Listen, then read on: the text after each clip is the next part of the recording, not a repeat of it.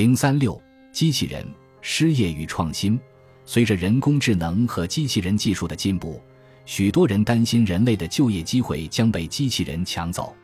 从历史上看，自动化和技术进步已经导致很多旧行业被新行业取代。从就业的角度来看，以往许多农业和制造业的就业机会被转移到了服务业。但有些专家认为，这一次的改变将与以往不同。因为即使像司机这样的服务岗位，也有可能会被机器人取代。更有甚者，哪怕是律师、医生之类的专业工作，也会受到前所未有的冲击。由高度自动化引起的失业，其实并不是一个经济问题，这可以被视为一件好事，因为只需要少量高技能创新工作者每周上三天班，就可以确保在其余人口不工作的情况下。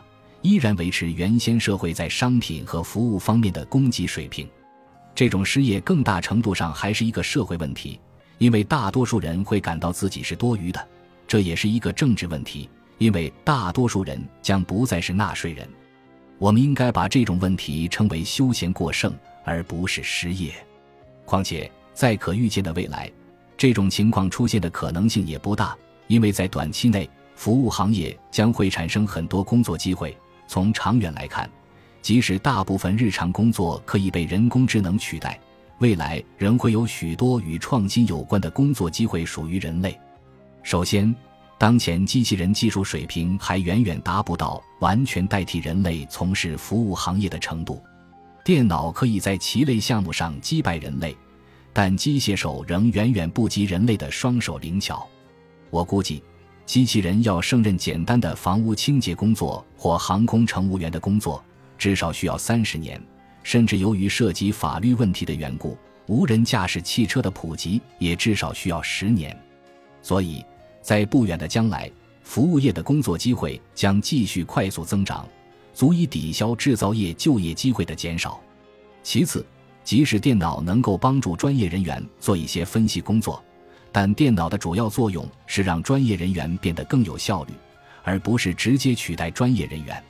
很难想象，一个机器人律师能够在美国的法庭上为被告进行慷慨激昂的辩护。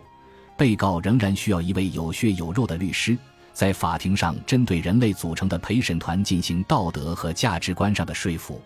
在此过程中，人工智能能做的只是帮助完成案例分析。最后。与创新有关的工作可能一直主要由人类完成。一方面，允许电脑进行创新可能带来人类无法掌控的危险后果；另一方面，创新往往涉及审美和口味的判断。例如，如果任务是评估一段音乐、一部电影或者一道新菜，那么人类永远都要比机器人更了解自己的需求。总之。不久的将来会出现更多的机器人无法胜任的服务岗位。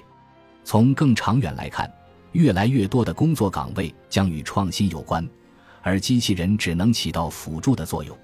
有人说，创新只需要少数天才就能实现，但这种观点显然与历史趋势相悖。人类在创新方面正投入越来越多的资本和人力资源，人口越是密集的城市与地区，其创新力越旺盛。这种趋势现在并没有放缓的迹象，将来会有更多人具备参与某种形式创新活动的能力和意愿，其中既包括高技能工作，也包括低技能工作。未来更多人会具备这种能力，这要部分归功于电脑帮助他们提升分析能力。未来更多人会具备这种意愿，这是因为参与创新将带来乐趣和满足感。即使像电影评论这种看似轻松愉快的工作，本质上也是某种形式的创造性活动。从长远来看，创新不光解决具体问题，更是对未知事物的探索。对更多食物和住房的需求很容易饱和，然而人类总是有兴趣探索新的器具、新的故事或者新的游戏，还包括进行探索本身。只要人类保持对探索的兴趣。就不会被，也不会让机器人代替。如果人类不再有探索的欲望，那么人类文明将开始衰落。这个问题要比休闲过剩严重的多。